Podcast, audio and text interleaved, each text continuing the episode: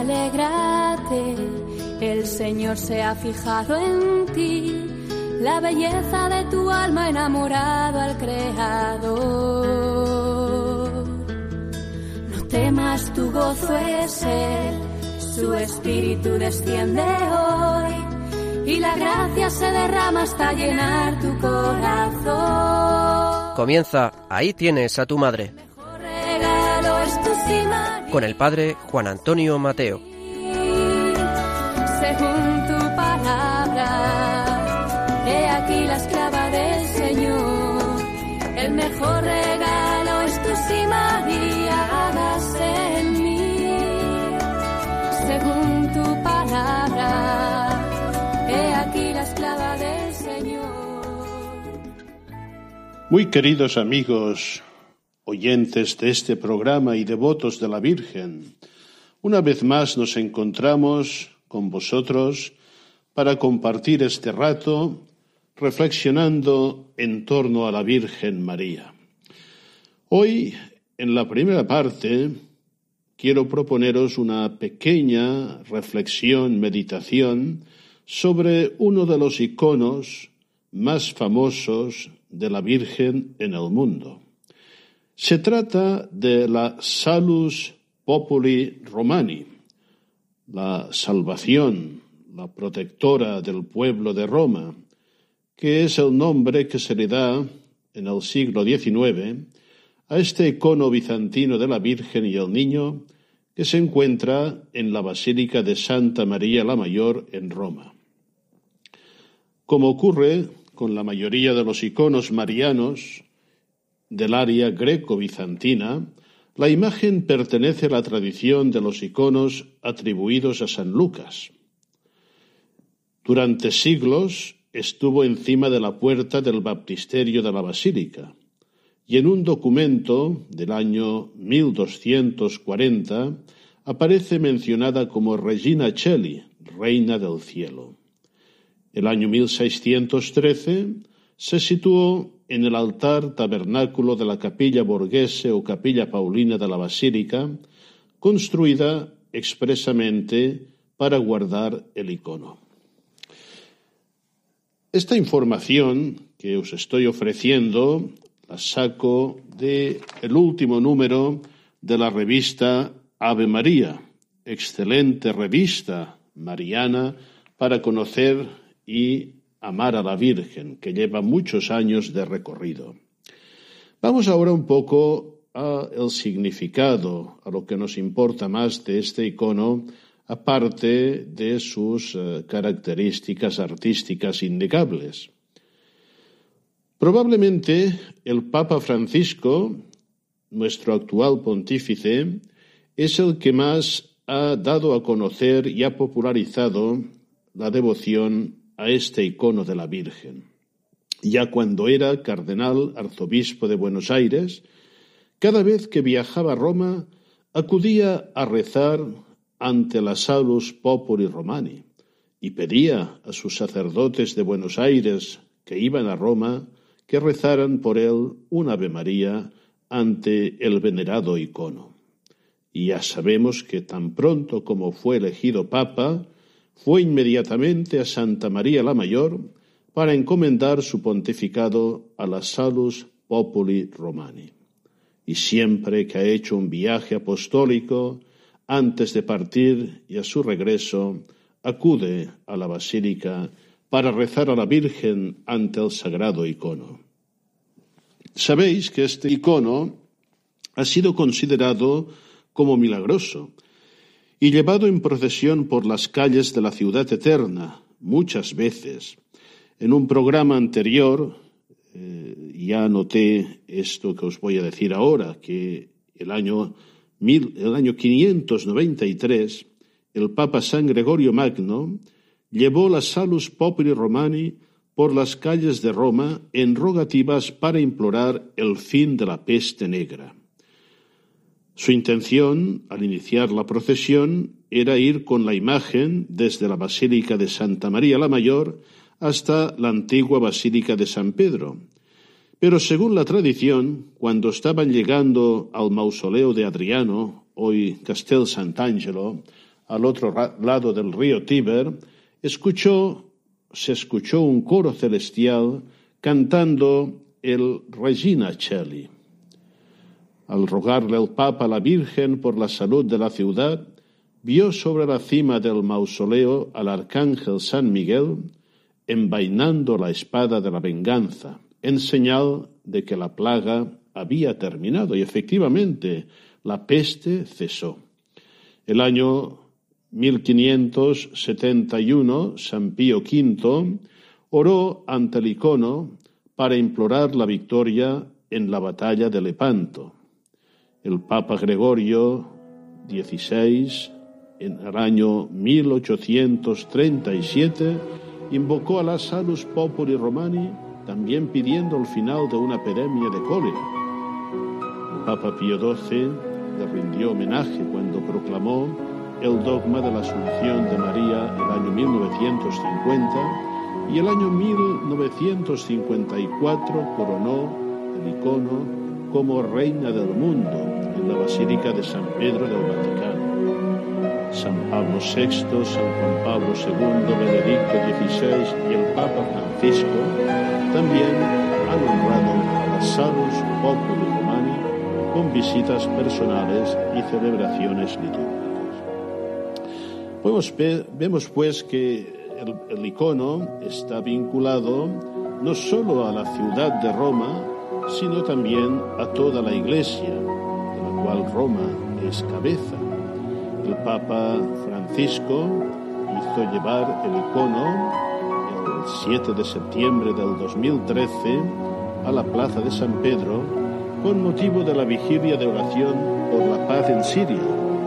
Posteriormente, el 8 de octubre de, 2016, durante el jubileo mariano del año de la misericordia, la Salus Populi Romani regresó a la Plaza de San Pedro para presidir dicho acto y recientemente todos lo recordamos, el 27 de marzo de este año, vimos todos con el corazón encogido una plaza de San Pedro vacía y oscura y al Santo Padre pidiendo a Dios el fin de la pandemia actual por el coronavirus. Y allí quiso el Papa, una vez más, que estuviera el icono de la Salus Populi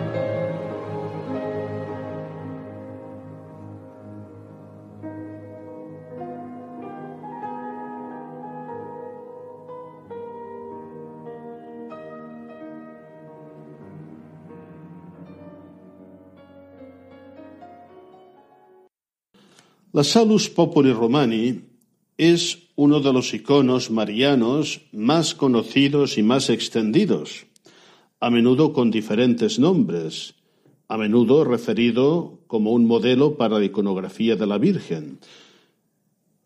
En Polonia, por ejemplo, se veneran más de 350 copias de esta imagen.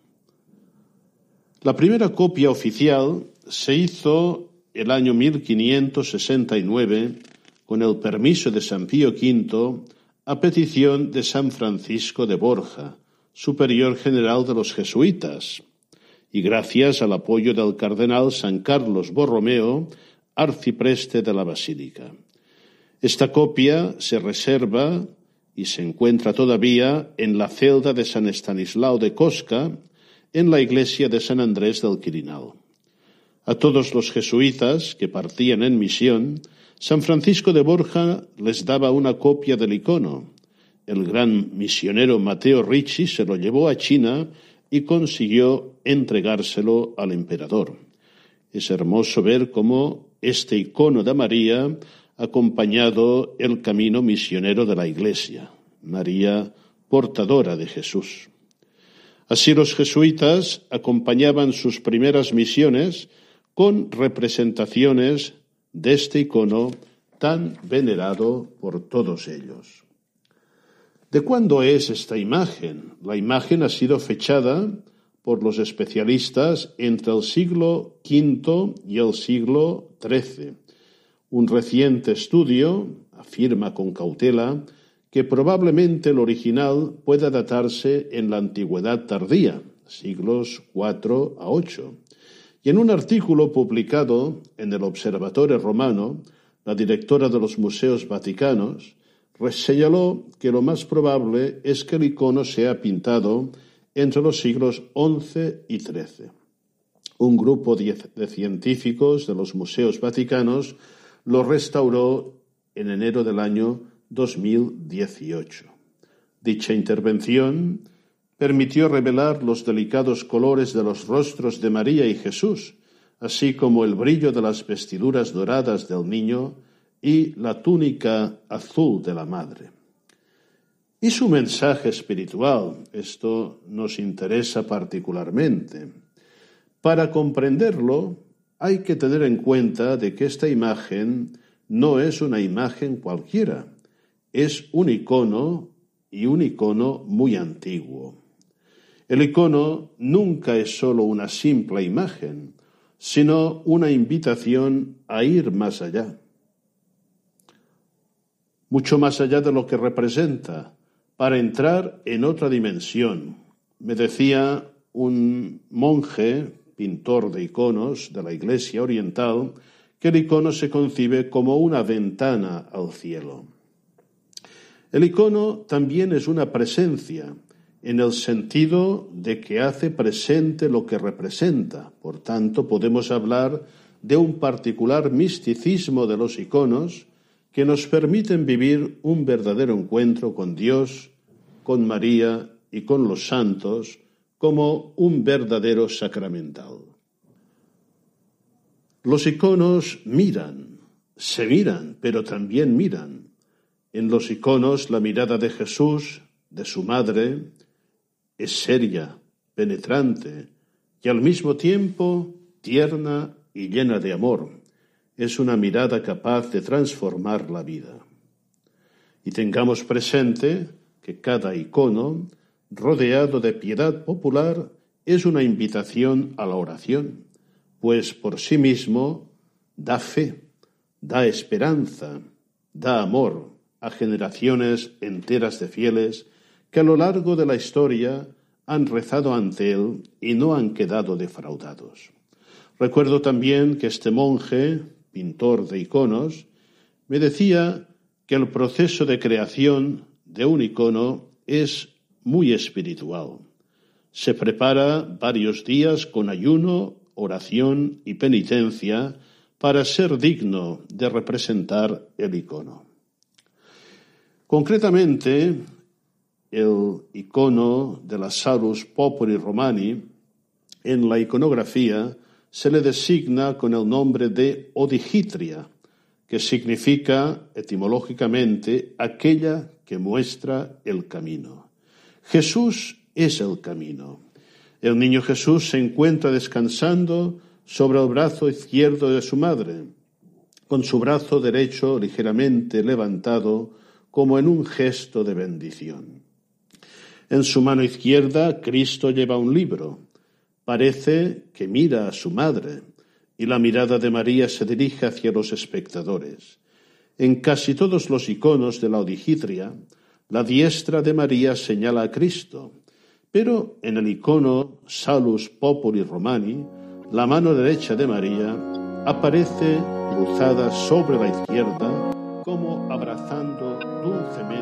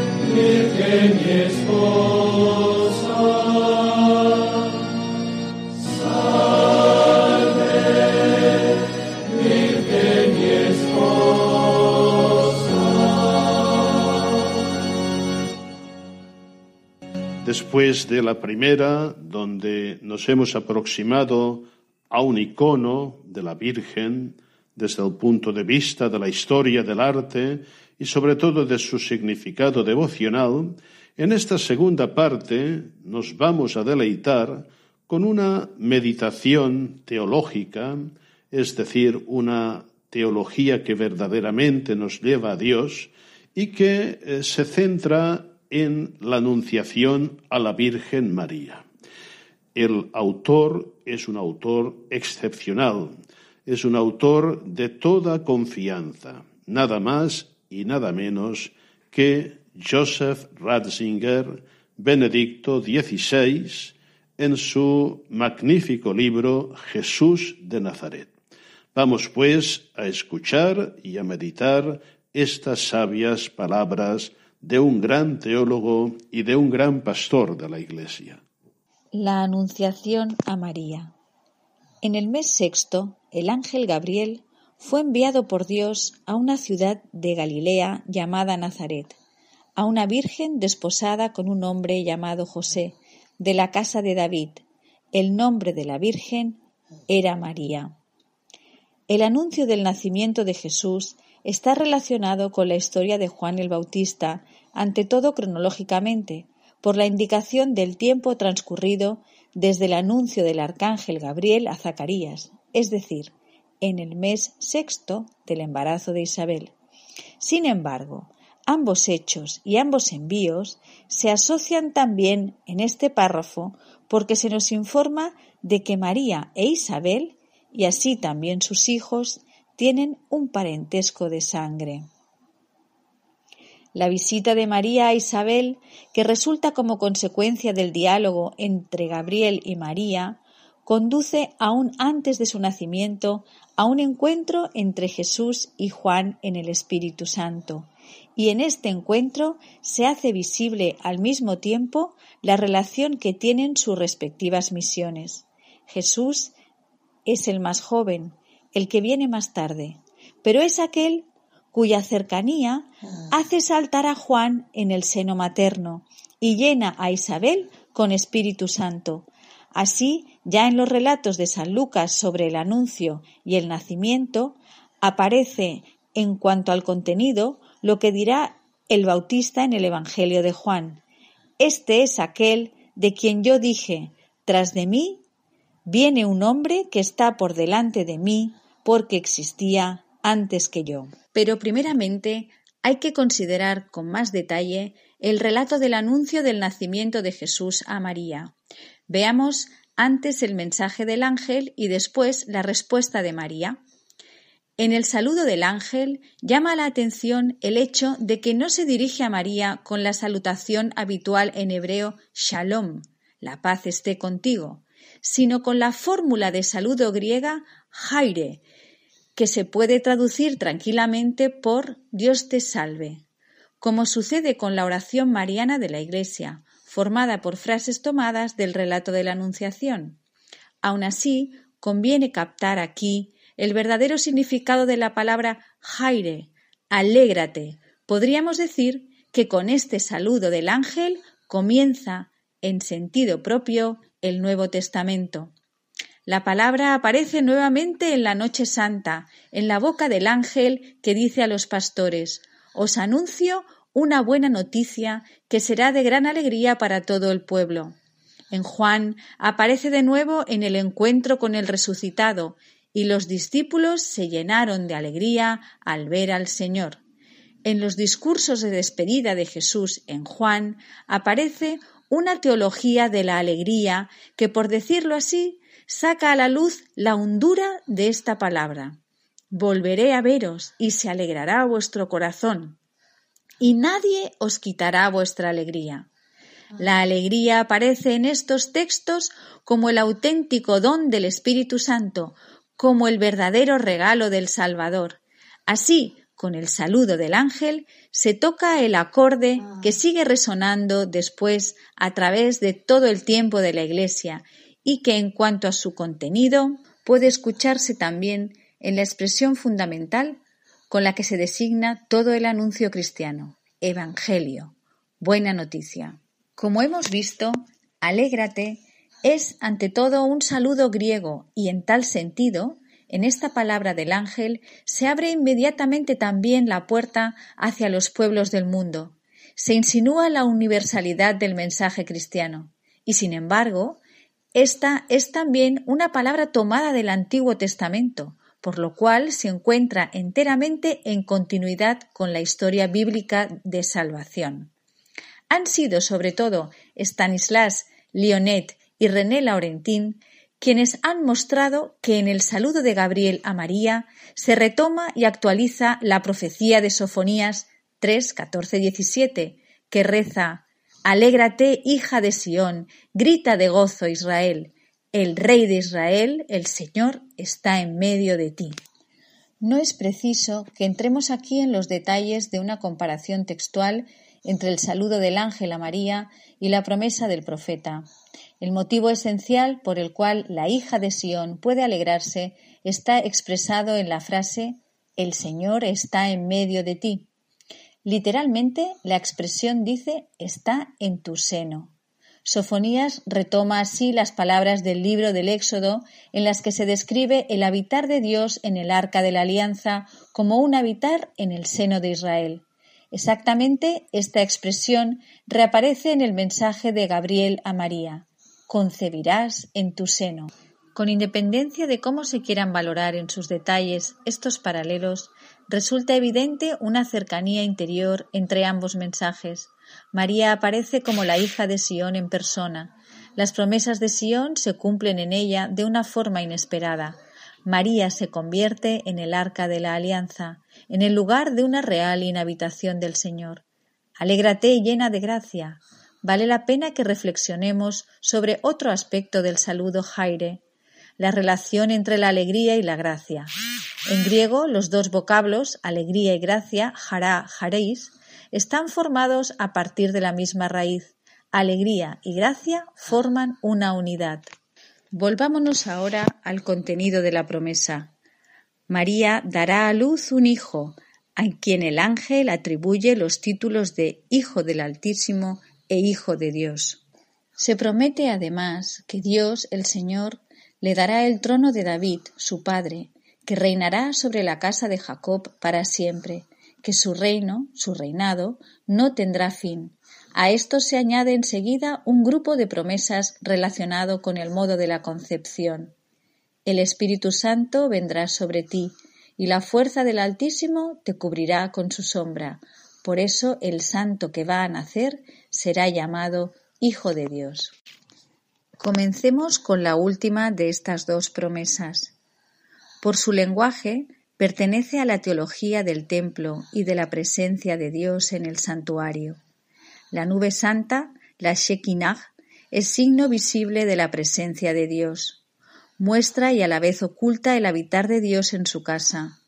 La nube que proyecta su sombra sobre los hombres retorna más tarde en el relato de la transfiguración del Señor. Nuevamente es aquí signo de la presencia de Dios, de la manifestación de Dios en lo oculto.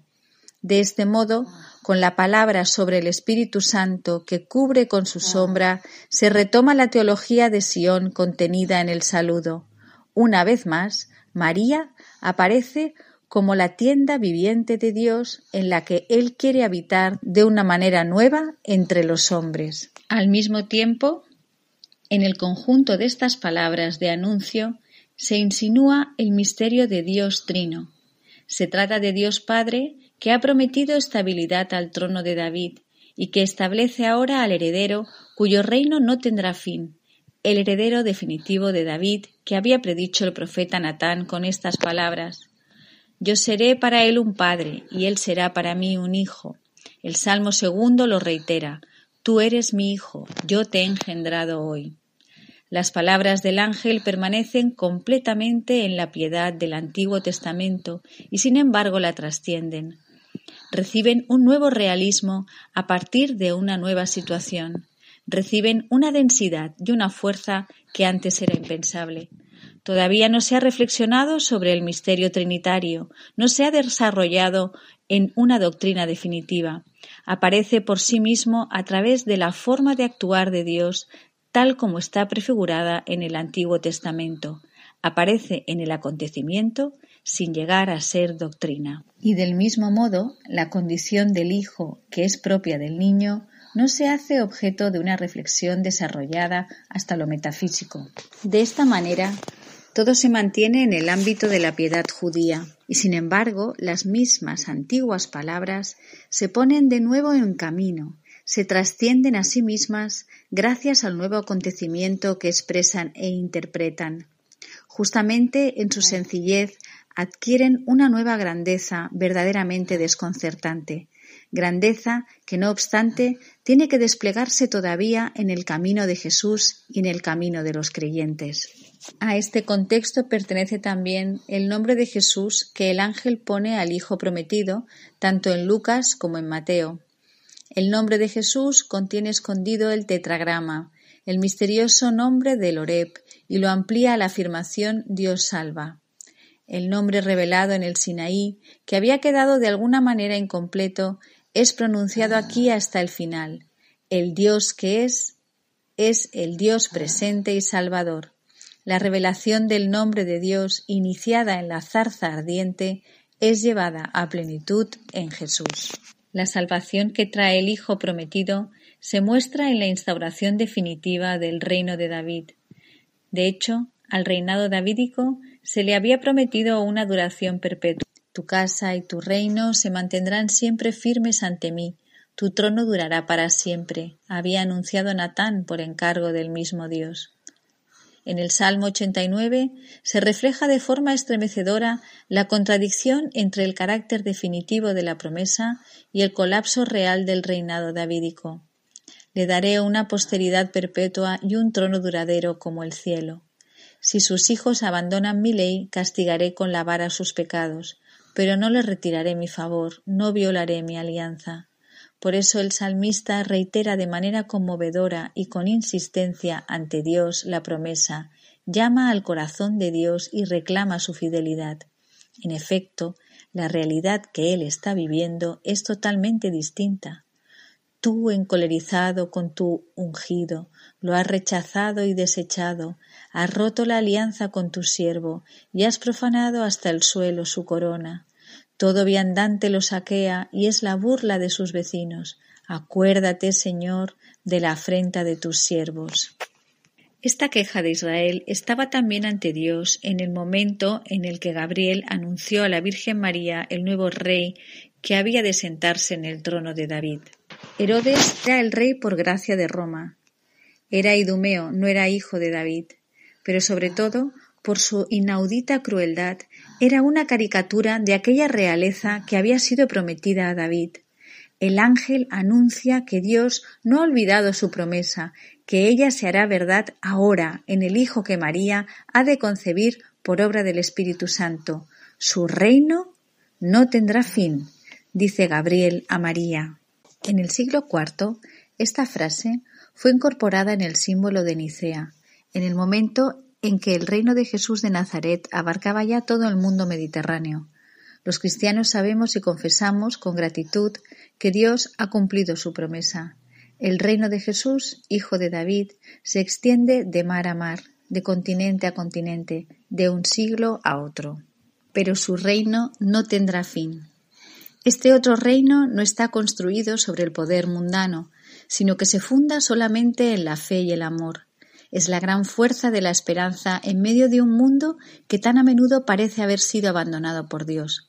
El reino de Jesús, hijo de David, no tiene fin, porque en él domina Dios mismo, porque en él penetra en este mundo el reino de Dios. La promesa que Gabriel transmitió a la Virgen María es verdadera, se cumple siempre de nuevo. Siempre siguen siendo verdaderas las palabras que Jesús dijo a Pilato. Mi reino no es de este mundo. A veces en la historia los poderosos de este mundo quieren apropiarse de este reino, pero justamente en esos casos es cuando está amenazado. Ellos quieren asociar su poder con el poder de Jesús y justamente de ese modo desfiguran su reino, lo amenazan. O bien su reino está expuesto a la constante persecución por parte de los que tienen el poder, que no toleran ningún otro reino, y quisieran aniquilar al rey sin poder, pero cuyo misterioso poder temen.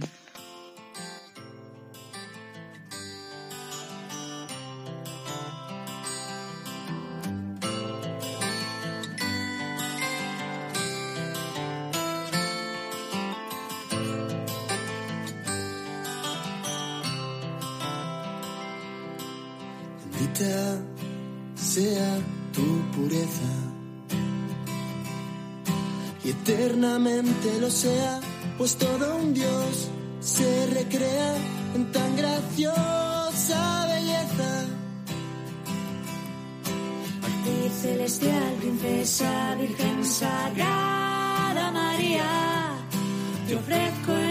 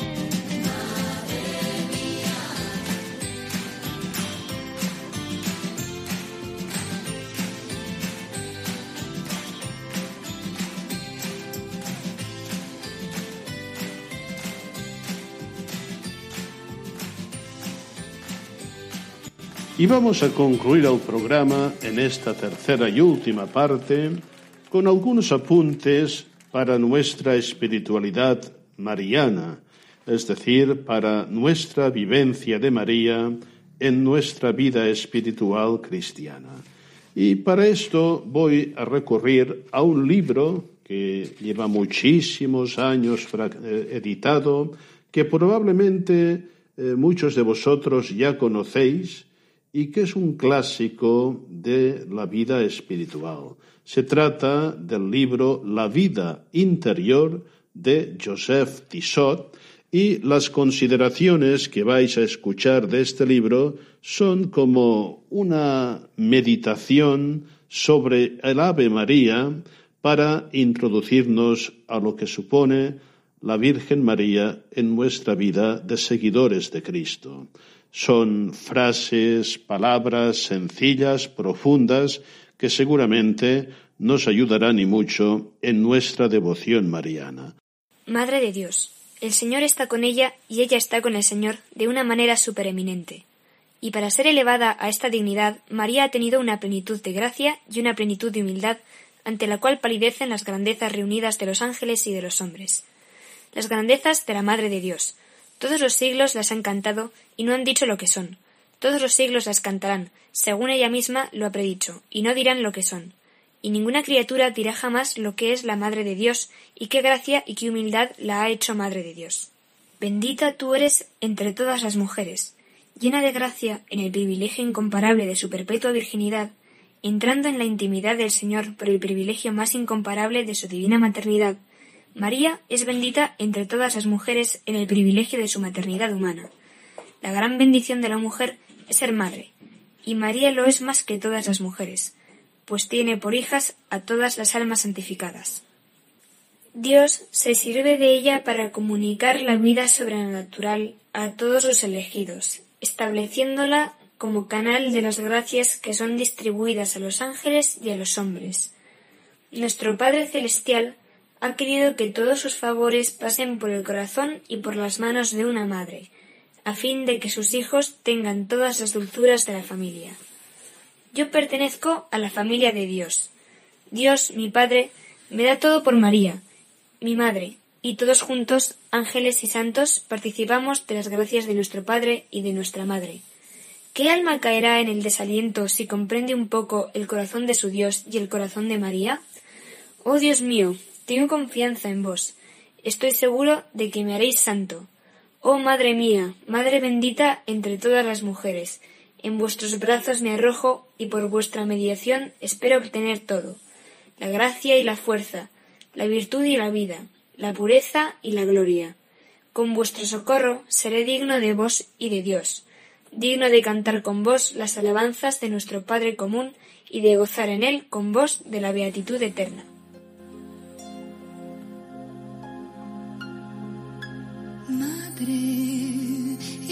Vientre sagrado. Se formó el pan de vida. Y la llama encendida de su amor abrazó tus entrañas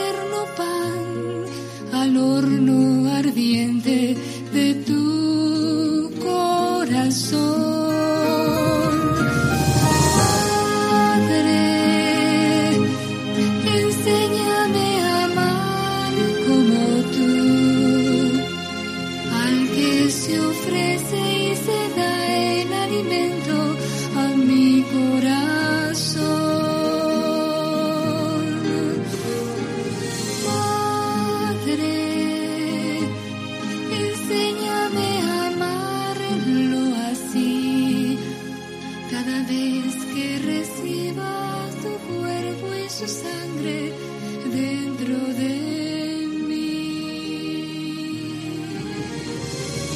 Madre, dame tu mirada de fe para ver la presencia de Dios que se oculta en la Y queridos amigos, llega ya el momento de despedirnos una vez más deseamos que el programa que hemos preparado con mucho cariño y mucha ilusión para todos vosotros haya sido de vuestro agrado y sobre todo de vuestro provecho espiritual. Se acercan unos días muy hermosos, unos días santos, donde vamos a vivir intensamente este elemento tan importante de nuestra fe que es la comunión de los santos, la realidad del misterio de la Iglesia más allá de este mundo, esta vinculación real entre la Iglesia que milita, la Iglesia que ha triunfado en el cielo y la Iglesia purgante. No os olvidéis en estos días de acudir a la Reina de los Santos, acudamos a la Reina de los Santos y ofrezcamos el Santo Rosario por nuestros difuntos. Hasta muy pronto, si Dios quiere.